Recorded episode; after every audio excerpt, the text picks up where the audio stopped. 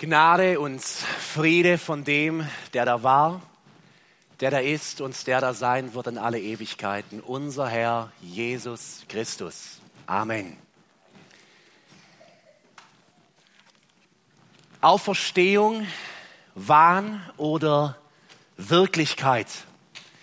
Mit dieser Frage wollen wir an unseren Predigtext von heute herangehen. Und ich lade euch ein, mit mir aufzuschlagen, Johannes 11, Vers 25. Jesus sprach zu ihr, ich bin die Auferstehung und das Leben. Wer an mich glaubt, wird's leben, auch wenn er stirbt. Und jeder, der lebt und an mich glaubt, wird nicht sterben in Ewigkeit. Glaubst du das? Herr, heilige uns in der Wahrheit. Dein Wort ist Wahrheit. Amen. Auferstehung, Wahn oder Wirklichkeit? Kaum ein Dichter unseres Volkes hat mehr Spott getrieben mit dieser Frage über die Auferstehung und den Himmel wie Heinrich Heine. Es konnte wahrscheinlich auch kaum jemand so gut Deutsch wie dieser Mann. Es ist unfassbar, mit was für einer Wortgewalt Heine sich lustig machte über den christlichen Glauben und insbesondere über die Auferstehung aus den Toten. Heine, er schrieb in jungen Jahren folgendes Gedicht, oder so jung war er gar nicht mehr. Wir wollen hier auf Erden schon das Himmelreich errichten. Es wächst hienieden Brot genug für alle Menschenkinder auch Rosen und Myrten, Schönheit und Lust und Zuckererbsen nicht minder. Ja, Zuckererbsen für jedermann, sobald die Schoten platzen, den Himmel überlassen wir den Engeln und den Spatzen. So und mit vielen anderen Worten machte sich Heine lustig über den Glauben an eine Auferstehung aus den Toten. Den Himmel überlassen wir den Engeln und den Spatzen. Ihr Lieben, spotten ist leicht, wenn man die Schreibfeder in einer warmen Stube mit gut gefülltem Magen bei guter Gesundheit übers Papier fliegen lässt. Aber ich werde es nie vergessen, wie ich auf einem Friedhof stand, wo ein junger Mann viel zu früh an einer Überdosis gestorben ist und da die Familie vor dem Grab steht. Von Spott keine Spur von sich lächerlich machen über die Frage, was kommt jetzt? Wo ist er? Glaubt mir, da hat niemand gespottet. Es war bitterer Ernst und tiefstes, tiefstes Leid. Auferstehung, Wahn oder Wirklichkeit. Ihr Lieben, spätestens wenn wir am Grab eines lieben Menschen stehen, dann wird diese Frage aus dem Raum der Philosophie aus den Elfenbeintürmen mitten auf die Realität dieses Lebens geworfen. Wann brauchen wir Antworten? Echte, wahre Antworten. Und was wird nicht alles für ein Unsinn erzählt? Denkt nur daran, wie man Kindern versucht, irgendeinen Unsinn zu erzählen von irgendwelchen Lichtern und irgendwelchen Storchen und irgendwelchen Dingen, die da herumflattern, weil die Erwachsenen ja selbst keine Antwort darauf haben. Auferstehung, Wahn oder Wirklichkeit? Ich glaube, das Hauptproblem heute, warum diese Frage von den wenigsten beantwortet wird, ist, ihr Lieben, wir haben den Tod mit aller Macht auf die Palliativstationen und in die Seniorenheime unseres Landes verladen. Wir wollen, der moderne Mensch, er trägt es nicht mehr, sich mit dem Tod auseinanderzusetzen Deswegen hat er eine vermeintlich einfache Lösung gefunden. Er schiebt diese Frage einfach weg von sich. Er blendet sie aus. Ich sprach letztes Jahr auf einer Beerdigung mit einem jungen Mann, Anfang oder Mitte 20, und er sagte mir, das ist die erste Beerdigung, auf der ich mein ganzes Leben jemals war. Ein Viertel des Lebens vorbei und die erste Beerdigung. Diese Frage, sie wird weggeschoben.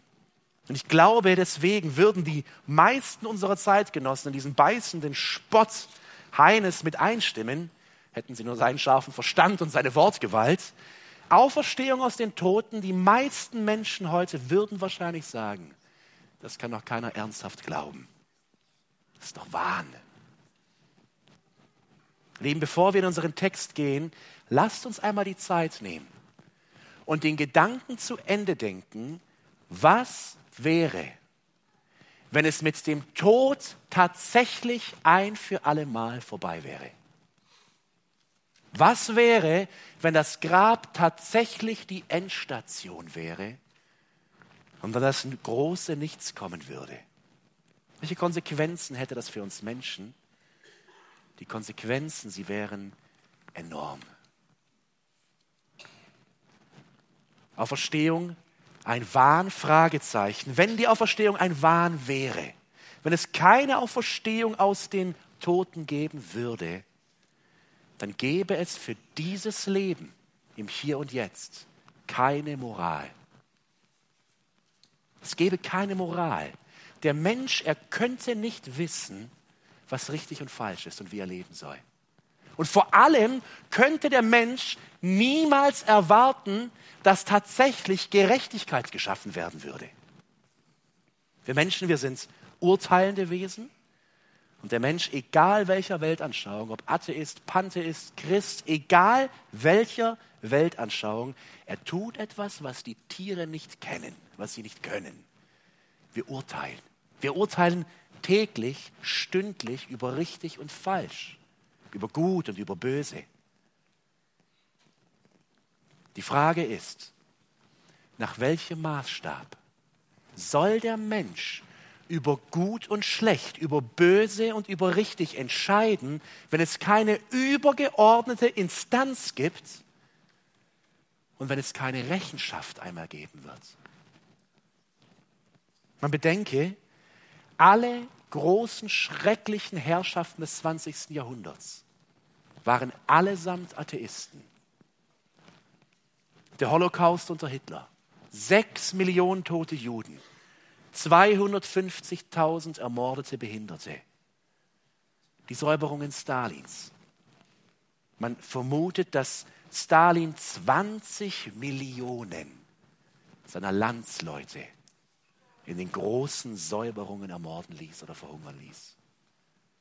Mao, die wenigsten kennen seinen Namen heute noch, ist eine Katastrophe in unseren Geschichtsklassen. Wir reden gar nichts mehr darüber. Mao, erst vor 40 Jahren, 80 Millionen Opfer in China. In der großen Kulturrevolution unter Mao Zedong. Im 20. Jahrhundert über 100 Millionen Tote durch Regimes, durch Massenmörder, die allesamt von einer Sache überzeugt waren. Nach dem Tod das große Nichts. Es gibt keine Gerechtigkeit. Wir werden nie zur Rechenschaft gezogen. Und ohne Auferstehung, ihr Lieben, gibt es kein Gericht. Und ohne Gericht gibt es keine Gerechtigkeit. Und so verliert der Mensch auch heute vor unseren Augen, ohne Gott und ohne den Gedanken an die Auferstehung aus den Toten, seinen moralischen Kompass komplett. Der dreht sich ständig im Kreis und nach Gutdünken muss der Mensch irgendeine Wahl treffen, die relativ ist. Aber er schwebt moralisch völlig, er schwimmt komplett. Und in, diese, in diesen Relativismus hinein, da donnert die Stimme aus Hebräer 9, Vers 27. Und wie es den Menschen bestimmt ist, einmal zu sterben, danach aber das Gericht. Ihr Lieben, das ist die Lehre des Wortes Gottes und wie es dem Menschen bestimmt ist. Der Tag ist festgelegt bereits von Gott, einmal zu sterben danach aber das Gericht. Ein zweiter Punkt, wenn die Auferstehung wirklich ein Wahn wäre, der Mensch hätte nicht nur keine Antwort auf Moral, auf wie soll ich denn leben, der Mensch, er hätte keine Antwort auf das Leid.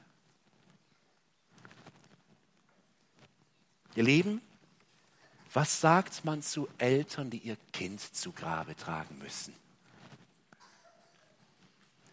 Was sagt man dem jungen Mann, der angsterfüllt seine Krebsdiagnose in den Händen hält? Was sagt man dem Kind, das leidet, weil sich die Eltern getrennt haben? Welchen Trost spendet man einem Menschen, der existenziell leidet, ohne der Gewissheit einer Wiederherstellung? In der Auferstehung kann der Mensch keinen Sinn, absolut keinen Sinn in seinem Leiden sehen. Er muss es irgendwie akzeptieren, hinnehmen und ist meistens sehr, sehr zynisch. Wie, wie anders ist es bei Jesus? Jesus, er kündigt in Markus 8, Vers 31 sein Leiden an. Er sagt, der Sohn des Menschen muss vieles leiden.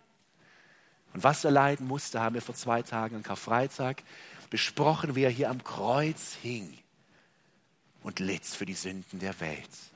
Aber achtet darauf, wie er sein Leid, das er erwartet, in das Übergeordnete, in das Ewige einordnet, indem er sagt, und von den Priestern und Schriftgelehrten getötet werden. Und dann kommt kein Punkt, sondern und nach drei Tagen auferstehen. Das ist die Hoffnung des Gläubigen im tiefsten Leid, im tiefsten Tal des Lebens. Ich stehe hier in diesem Leid, aber im tiefsten Tal sehe ich die Lichtstrahlen von Zion, des Himmels, und da laufe ich darauf zu. Und deswegen kann ich es ertragen. Ich glaube an die Wiederherstellung, an die Auferstehung. Und deswegen ist das Leid nicht sinnlos, sondern ich kann es annehmen. Und mit, wie wir es eben gesungen haben, an der Hand meines Gottes und guten Hirten mitten hindurchgehen. Ich war es kürzlich bei einer alten Schwester aus der Gemeinde zu Besuch und ich fragte sie, wie es ihr geht. Und sie sagte Blutdruck und Schmerzen und körperliche Schwäche, wie es im Alter eben ist. Und dann haben wir über die Auferstehung geredet, über den Himmel. Und da begannen ihre Augen wieder zu leuchten, jugendlich in Frische. Und ich sagte, stimmt's, liebe Schwester, aber bald wird's herrlich. Und sie sagte, ja, bald wird's herrlich. Und das ist die Hoffnung, durchs tiefste Leid zu gehen. Bald wird's herrlich. Und die Lieben, das ist kein Trost auf die Zukunft, kein Opium fürs Volk. Das ist tiefste Realität, wie wir gleich sehen werden, weil es nicht nur Wunschdenken ist, sondern sich an der Person und der Wirklichkeit der Auferstehung Jesu festmacht. Auferstehung aus den Toten, ein Wahn? Ich würde sagen, es ist genau andersrum. Es ist ein Wahn, zu sagen, dieses Leben ist alles und dann das große Nichts. Und der Mensch, er kann nicht, er kann nicht diese Antwort akzeptieren und deswegen schiebt er sie schlicht von sich weg. Ein Zeitgenosse Heinrich Heines, ein Amerikaner namens Adoniram Judson, er lebte auch zu Beginn des 19. Jahrhunderts, wuchs in einem christlichen Elternhaus auf aber als er studierte, es war die Zeit, in der der Deismus, also der Glaube eines fernen, fernen Gottes, der nichts mit dieser Welt hier zu tun hätte, in der Aufklärung immer mehr seine Runden zog, da waren es vor allem die Gespräche mit einem Philosophen, Jacob Eames, einem Mitstudenten, der ihn vom christlichen Glauben abbrachte. Eames, er erleugnete alle Offenbarungsreligionen, insbesondere die der Bibel. Eames machte sich ähnlich wie Heine lustig über den christlichen Gott uns unter diesen Angriffen von ihm, da zerbröckelte der ohnehin schon schwache Glaube von Judson. An seinem 20. Geburtstag, dem 9. August 1808, bekannte er seinen Eltern, dass er kein Christ mehr war und begann weiter zu studieren und eine akademische Laufbahn einzuschlagen. Einige Jahre später übernachtete er auf der Durchreise in einem kleinen Dorf, in einem Landgasthof und das einzige Zimmer, das noch frei war, war neben dem Zimmer eines Sterbenden. der seine letzte Nacht hier in der Herberge verbrachte, dem nicht mehr geholfen werden konnte. Die ganze Nacht überstöhnte und schrie der Mann im Nebenzimmer verzweifelt. Und Judson, trotz seines Ablegen des christlichen Glaubens, trotz seines neu gewonnenen Atheismus oder Deismus, er wurde von der Verzweiflung, von den Schreien dieses Mannes so gequält, dass er auch die ganze Nacht nicht schlafen konnte. Und ohrenbetäubend laut waren für ihn die Fragen, ist dieser Mann im Zimmer neben mir auf den Tod vorbereitet? Und bin ich es? Seine Philosophie, sie hatte ihn gelehrt, dass der Tod nichts sei, eine, eine Tür in eine leere Gruft, und er merkte, es bringt mir jetzt keinen Trost, als einem Mann zuhört, der tatsächlich stirbt. Judson, er schwankte zwischen Angst vor dem Tod und wiederum zwischen, er schämte sich für diese Angst, die er ja eigentlich abgelegt hatte. Am nächsten Morgen, als das Sonnenlicht wieder ins Zimmer fiel, da löste sich in ihm dieses Gefühl der Verzweiflung und er, schämte sich, dass er einer solchen Glaubensschwäche nachgegeben hatte er ging die Treppe hinunter an die Theke und erkundigte sich an der Rezeption nach dem Zimmer nebenan. Die schlichte Antwort, er ist tot. Judson fragte, wissen Sie, wer der Mann war? An der Rezeption antwortete der Mann, ein junger Mann vom College in Providence. Sein Name war Eames, Jacob Eames. Im Zimmer neben Judson starb Eames, ohne dass er es wusste, sein Freund, den vom Glauben wegbrachte. Ich lese vor, was Judson selber danach in sein Tagebuch schrieb, verloren. Im Tod ist Jacob Eames verloren. Völlig und unwiderruflich verloren. Verloren für seine Freunde, für die Welt, für die Zukunft. Verloren wie eine Rauchwolke die sich in der Unendlichkeit der Luft verliert. Wenn ihms eigene Ansichten wahr wären, hatten weder sein Leben noch sein Tod einen Sinn. Aber angenommen, ihms hätte sich geirrt. Durch diese Erfahrung eines Zurückgeworfenwerdens auf den Boden der Realität, aus dieser Stufe der Stube der Philosophie, begann Judson die Bibel zu lesen. Und er tat aufrichtig Buße vor Gott und er glaubte an Christus und an seine Auferstehung. Judson wurde der erste amerikanische Überseemissionar, der nach Burma ging. Und sein Leben investierte er von nun an, um den Menschen in Burma diese Hoffnung vom Kreuzestod Jesu und von seiner Auferstehung zu predigen. Als er starb im Jahre 56, 1856 war, gab es über 7000 Gläubige in Burma und viele hundert Gemeinden durch sein Wirken. Ihr Lieben, das ist der Punkt. Auf Verstehung ein Wahn. Judson, er hätte gesagt, ja, ein Wahn, bis er erlebte, was es heißt, zu sterben. Danach war für ihn die Auferstehung eine Wirklichkeit, weil er den Worten Jesu glaubte. So, und jetzt wollen wir über Jesus reden. Auferstehung, eine Wirklichkeit. In dem Text aus Johannes 11, da sind wir nicht in irgendeiner Predigt Jesu, wo, wo, wo er das von der Kanzel aus in der Synagoge spricht, sondern er befindet sich im Gespräch mit einer Frau, die vor drei Tagen ihren Bruder zu Grabe getragen hat, mit Martha, die Lazarus beerdigt hatte. Und diese Frau Martha, sie ist zutiefst verzweifelt, sie läuft zu Jesus und sie wirft ihm vor, wo warst du, als wir dich gebraucht haben? Warum hast du Lazarus, deinen Freund, im Stich gelassen, wo er dich am dringendsten gebraucht hätte? Und Jesus, er geht nicht auf den Vorwurf ein, er antwortet ihr mit einer Wahrheit über Leben und Tod und Auferstehung. Er sagt, ich bin die Auferstehung und das Leben. Wer das Johannesevangelium ein wenig kennt, der kennt mehrere von diesen Ich bin Worten Jesu.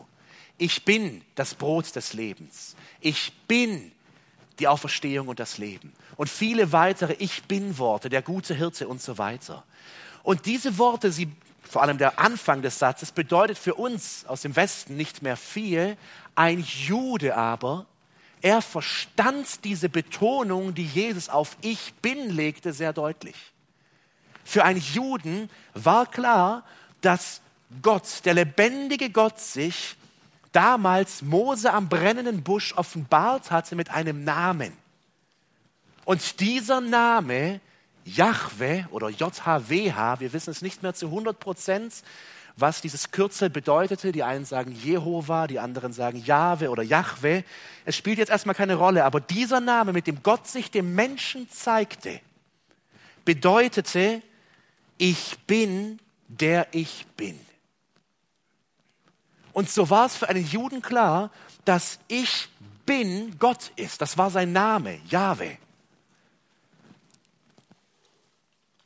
Und jetzt steht Jesus vor Martha. Und er beginnt seinen Satz über die Auferstehung aus den Toten mit der Betonung in diesem Satz auf, ich bin. Ich bin. Und damit sagt er, vor dir, Martha, steht nicht einfach nur ein Mensch aus Fleisch und Blut. Vor dir steht der ewige Gott, der Fleisch, der Mensch wurde, der große Ich bin. Er ist in die Schöpfung eingetreten und ich, Jesus, ich habe euch den unsichtbaren, lebendigen, großen, heiligen Gott und Schöpfer offenbart und gezeigt. Johannes, er beginnt seinen ersten Brief, indem er sagt, was wir betastet haben, was wir gehört haben, was wir berührt haben, das Wort des Lebens, davon erzählen wir euch. Johannes sagt, ich gebe euch Zeugnis davon, dass der lebendige Gott, der in unendlicher Ferne und Größe vom Menschen entfernt ist, nahbar geworden ist, so nahbar, dass ich beim letzten Abendmahl mich an seiner Schulter anlehnen konnte. Ich habe mit ihm geredet, ich habe ihn berührt, ich habe seine Worte gehört, die Worte des Lebens. Und dieses Leben steht vor Martha und sagt, ich bin die Auferstehung und das Leben. Ihr Lieben, die Auferstehung aus den Toten, sie ist eine Wirklichkeit, sie ist echt, weil es einen Gott gibt, den lebendigen Gott, der alle Macht im Himmel und auf der Erde hat, der die, das Universum und die Galaxien schuf. Er, der die Macht hat, den Menschen zum Leben auf der Erde zu erwecken mit unserer Geburt. Uns, der die Macht hat, den Menschen zum Leben für die Ewigkeit zu erwecken, den Himmel oder das Gericht. Die Frage, ob die Auferstehung möglich ist, sie erübrigt sich mit dem Glauben an den lebendigen Gott. Denn wir alle sind 300 Wunder, die hier sitzen. 300 Auferstehungswunder, denen eines Tages aus dem Nichts, ex nihilo, das Leben gegeben wurde.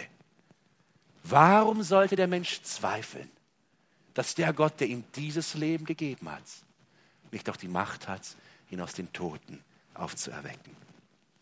Das ist die Ursache der Auferstehung, der lebendige Gott. Und Jesus, er sagt zu Martha, ich bin die Auferstehung und das Leben achten wir auf die Reihenfolge. Zuerst die Auferstehung aus den Toten und dann das Leben. Eine völlig neue Realität. Eine Lebensrealität in der Ewigkeit, wenn dieses Leben auf der Welt zu Ende geht. Und dann, nachdem Jesus die Ursache der Auferstehung gezeigt hat, Gott selbst, zeigt er die Realität der Auferstehung. Wer an mich glaubt, wird leben, auch wenn er stirbt. Und jeder, der lebt und an mich glaubt, wird nicht sterben in Ewigkeit. Jesus, er nennt hier drei verschiedene Stadien oder Zustände. Sterben, der Tod, Auferweckung und Ewigkeit. Und ihr Lieben, ich will in aller Einfachheit und Klarheit einmal versuchen, die gesamte Lehre der Bibel in den groben Zügen über den Tod und die Auferstehung, über diese drei Stadien, in denen jeder Mensch existieren wird, kurz darzulegen. Ich will es kurz halten. Es sind Dinge auch herausgelassen. Das tausendjährige Reich werde ich nicht erwähnen, die Trübsalzeit und viele andere Dinge. Wir wollen nur die groben Linien einmal verstehen, was es bedeutet, in diesen drei Abschnitten zu leben. Das Erste, was die Bibel sagt, ist, der Mensch, er hat einen Anfang, die Geburt. Vorher gab es ihn nicht. Und jetzt, mit der Empfängnis und dann der Geburt, wird der Mensch, die Seele des Menschen, niemals mehr nicht existieren. Jeder Mensch, der hier sitzt, dem Gott das Leben geschenkt hat, deine Seele, dein Inneres oder deinen Geist, nenn es wie du willst, wird es für immer geben. Es wird niemals mehr nicht existieren. Und so wird der Mensch geboren und er lebt. Und in diesem Leben, sagt uns die Bibel, kommt der Mensch an eine Kreuzung. Er kommt an viele tausend Kreuzungen, wo er Entscheidungen treffen muss. Aber eine Entscheidung entscheidet alles weitere. Und dieser Punkt ist das, was wir Bekehrung nennen oder auch Glaube und Buße. Gottes Wort sagt uns, dass der Mensch an einer Weggabelung steht, dass sie heute, dass du heute vielleicht an genau dieser Weggabelung stehst dass wir unser Leben leben, aber Jesus ruft Menschen zu sich, weil er am Kreuz für ihre Sünde starb. Und wer das verstanden hat, wer das glaubt und wer sein ganzes Hoffen auf Jesus jetzt setzt, der wird eines Tages, wenn er stirbt, wird zwar sein Körper in ein Grab gelegt, aber die Seele verlässt diesen Körper mit dem Tod. 2. Petrus 1, Vers 14 sagt uns, da ich weiß, dass das Ablegen meines Zeltes, also meines Körpers, bald bevorsteht. Petrus sagt, ich werde meinen Körper bald, das ist kurz vor seinem Lebensende, ablegen, wie man ein Zelt zusammenklappt und es wird weggelegt. Aber es geschieht bald, und in 1. Thessalonicher 4, Vers 13, da lesen wir, wir wollen euch aber, Brüder, nicht in Unkenntnis lassen über die Entschlafenen. Die Entschlafenen. Die Bibel sagt uns, dass ein Mensch, der zum Glauben an Jesus Christus kam, wenn er stirbt, ist seine Seele unmittelbar bei Gott. Als Stephanus gesteinigt wird, als die Steine fliegen und er weiß, ich habe nur noch wenige Minuten zu leben, sagt er in Apostelgeschichte 7, Vers 59, Herr Jesus, nimm meinen Geist auf. Nimm meinen Geist auf. Was sagt Jesus zum Räuber am Kreuz, der neben ihm hängt? Heute noch wirst du mit mir im Paradies sein. Dieser Zustand ist eine Art Zwischenzustand. Die Bibel, sie gibt uns keinen Namen dafür, aber ein gläubiger Mensch, der durch Jesus Christus gerettet ist, dem vergeben ist und der ein Kind Gottes wurde, er befindet sich jetzt in einem Zwischenzustand, wo seine Seele bereits bei Gott ist, während sein Körper noch im Grab liegt. Übrigens, das ist der Grund, warum Christen seit Jahrtausenden den Körper nicht verbrennen, wie es heidnische Völker schon immer getan haben, sondern in einen Sarg, in ein Grab legen. Weil sie an die Auferstehung aus den Toten, eine körperliche Auferstehung, wie wir gleich sehen werden, glauben. Und so wundert es uns nicht, dass mit dem Atheismus, der immer größer wurde in unserer Gesellschaft, auch diese Form des Begräbnisses kaum noch oder immer seltener angewendet wird ist zuletzt eine Glaubensfrage, an der Frage, was glaube ich, was denn nach dem Tod kommt. Paulus, er sagt über diesen Zwischenzustand, wo die Seele bei Gott ist, unmittelbar nach dem Tod, er sagt, einerseits sehne ich mich danach, hinüberzugehen und bei Christus zu sein. Denn das ist das Beste. Und aus Offenbarung 7 wissen wir über diesen Zwischenzustand, dass es bereits ein herrlicher Zustand sein wird. Ohne Hunger, ohne Durst, ohne Leid, ohne Hitze, ohne Tränen. Dafür aber bei der Wasserquelle des Lebens, bei Christus selbst. Dann wird etwas passieren, was die Bibel oder was wir als die Entrückung bezeichnen. Als Christen glauben wir daran, dass Jesus Christus sichtbar auf dieser Welt wieder erscheinen wird und dass diese Wiederkunft jederzeit passieren kann. Heute oder in tausenden von Jahren. Wir wissen es nicht. Wir haben Zeichen dafür, die Jesus uns selbst mitgegeben hat. Aber das ist es, diese Entrückung oder diese Wiederkunft ist es, was die Bibel die erste Auferstehung nennt. Und bei dieser ersten Auferstehung wie es Offenbarung 20, Vers 6 sagt, werden die Menschen, die an Jesus Christus geglaubt haben, ihre Leiber werden aus den Gräbern auferstehen und sie werden einen neuen Körper bekommen und in diesem neuen Körper nach dieser ersten Auferstehung werden sie für immer in alle Ewigkeit bei Gott leben. Ihr Lieben, das ist die Hoffnung, die feste Zuversicht, die ein gläubiger Mensch hat. Ja, ich werde sterben. Ja, mein Körper, er wird ins Grab gelegt werden. Ja, es wird Erde über mich geschüttet werden, aber wie es damals an der Beerdigung meiner Oma ein alter Bruder am Grab sagte, der mittlerweile selbst gestorben ist, das ist nicht Clara Janssen, das ist Clara Janssens Hülle. Und ich stand damals als 18- oder 19-Jähriger da und es hat mich tief beeindruckt. Dieser Gedanke, dass ich langsam, das waren wie Wegrufe Gottes in meinem Leben, zu sagen, Samuel, du glaubst, du bist unsterblich mit deinen 18, 19 Jahren. Aber auch dort wirst du eines Tages sein und dann. Die Bibel lässt uns aber auch nicht im Unklaren, was sein wird mit Menschen, die nichts an Jesus geglaubt haben. An Menschen, die das abgelehnt haben und gesagt haben, mit Gott, mit dem Kreuz Jesu, mit seiner Auferstehung, das ist ein Wahn, damit will ich nichts zu tun haben. Ich will mein Leben leben, so schlecht bin ich auch nicht.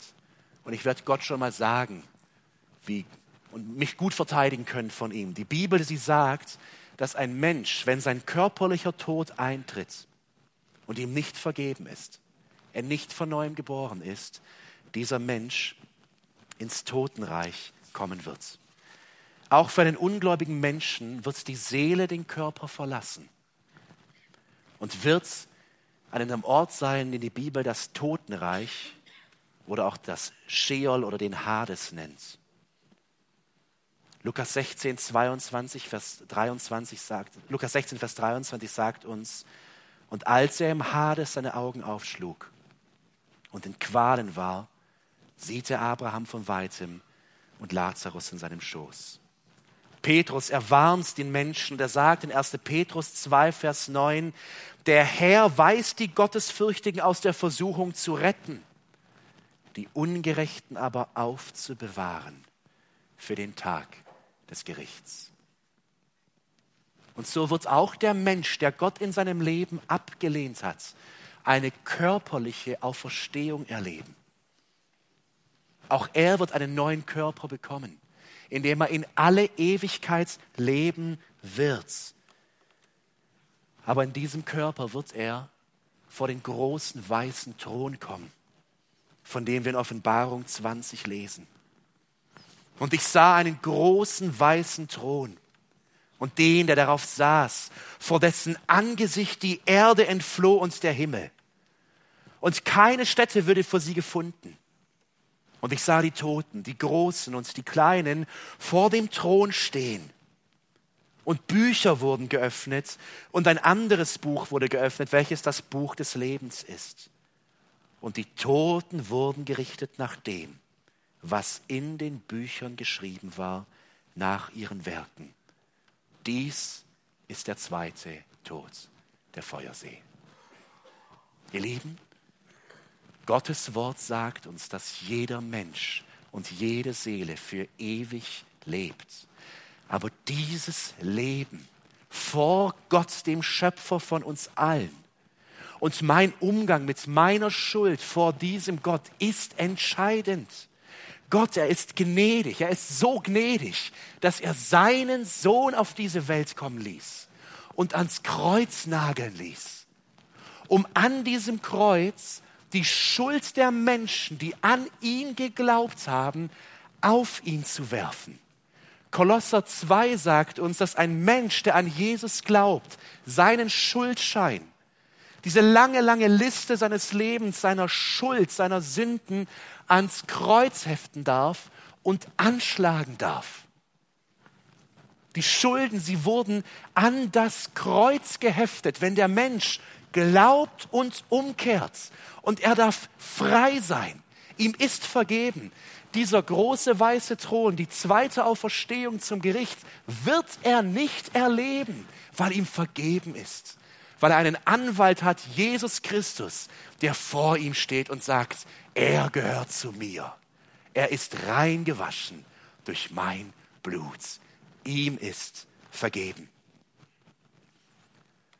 Und jetzt wollen wir uns zum Schluss die Bedingung, die Bedingung für diese Auferstehung zum Leben in alle Ewigkeit anschauen.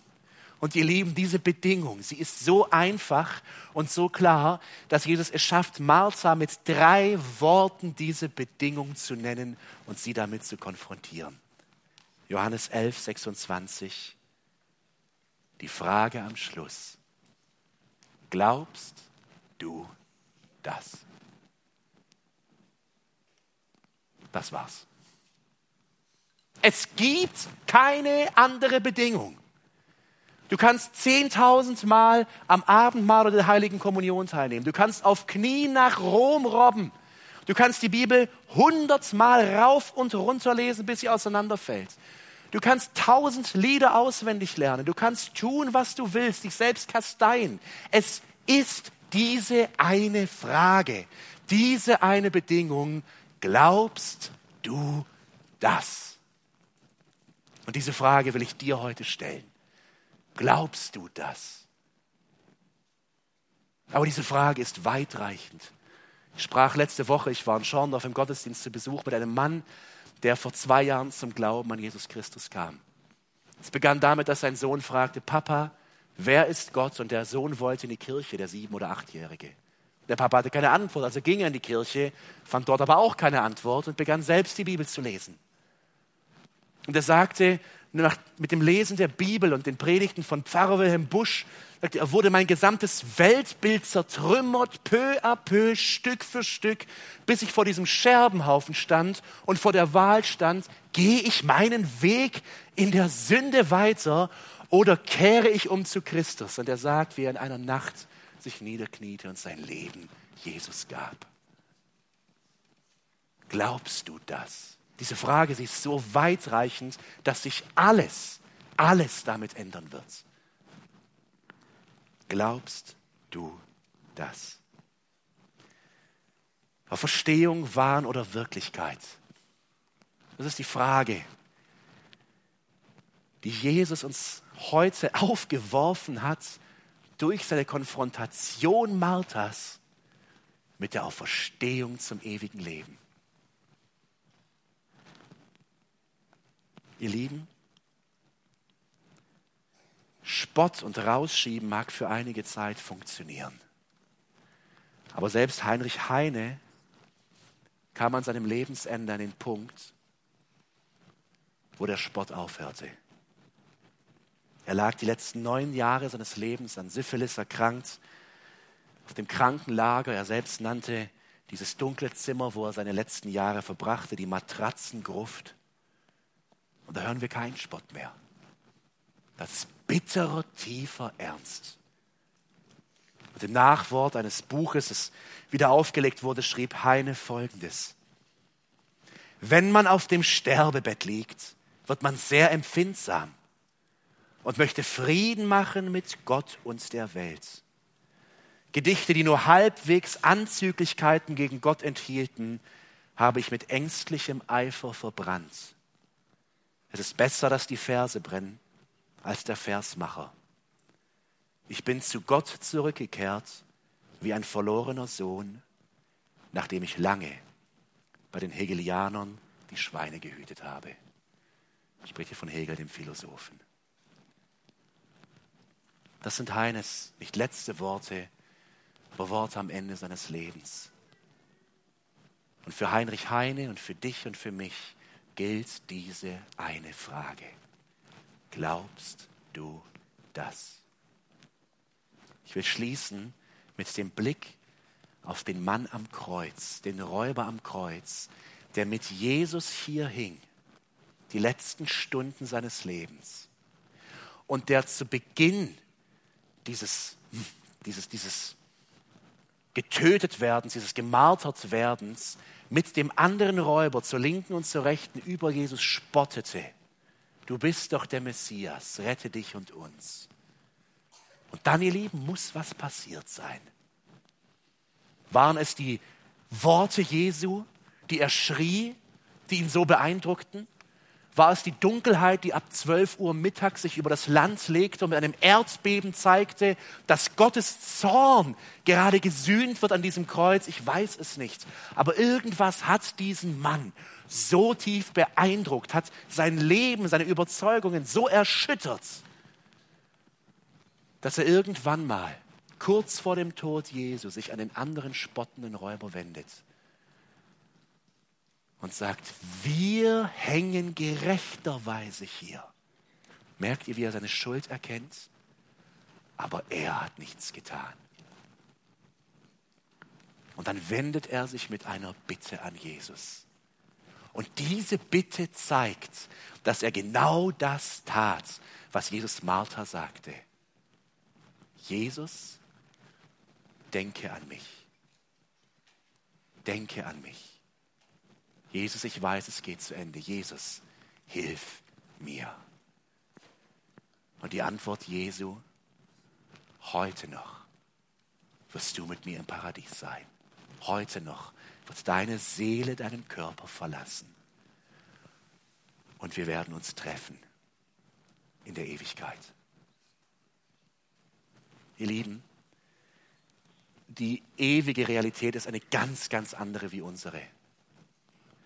Aber stellt euch vor, wie dieser Verbrecher, der aufgrund irgendeines Verbrechens an dieses Kreuz genagelt wurde, vor Gott steht. Er hat noch nie in seinem Leben was von der Rechtfertigung aus Glauben gehört. Er kennt nicht mal Amazing Grace, ja, der kennt nichts, gar nichts. Er hat noch nie ein christliches Buch gelesen. Er wurde nicht getauft keine Pilgerfahrt gemacht, nie am Abendmahl teilgenommen. Dieser Mann, im Grunde, er hat keinen Schimmer. Er hat keine Ahnung. Und wenn er gefragt werden würde, ja, was machst du hier überhaupt? Hätte er gesagt, der Mann in der Mitte am Kreuz hat gesagt, ich darf kommen. Ich habe ihm geglaubt und deshalb bin ich hier.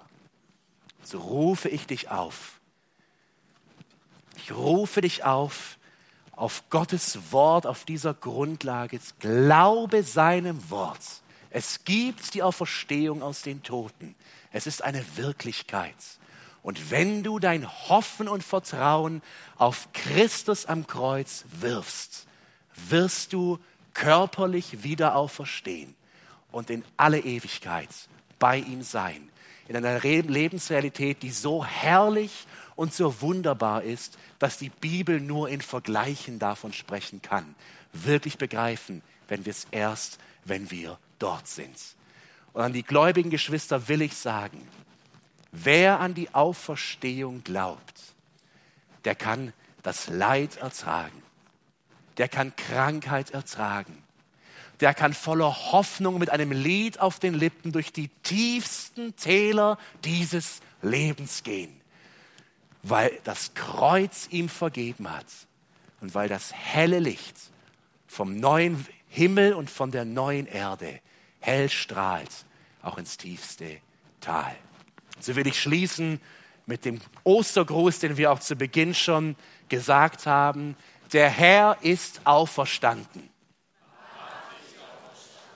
Ich will noch beten, bitte lass uns aufstehen dazu.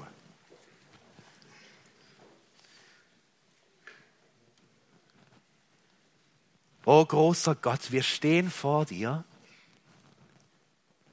und wir legen alles ab, Herr. Wir sind so stolz, wir sind so selbstgefällig, so selbstgerecht.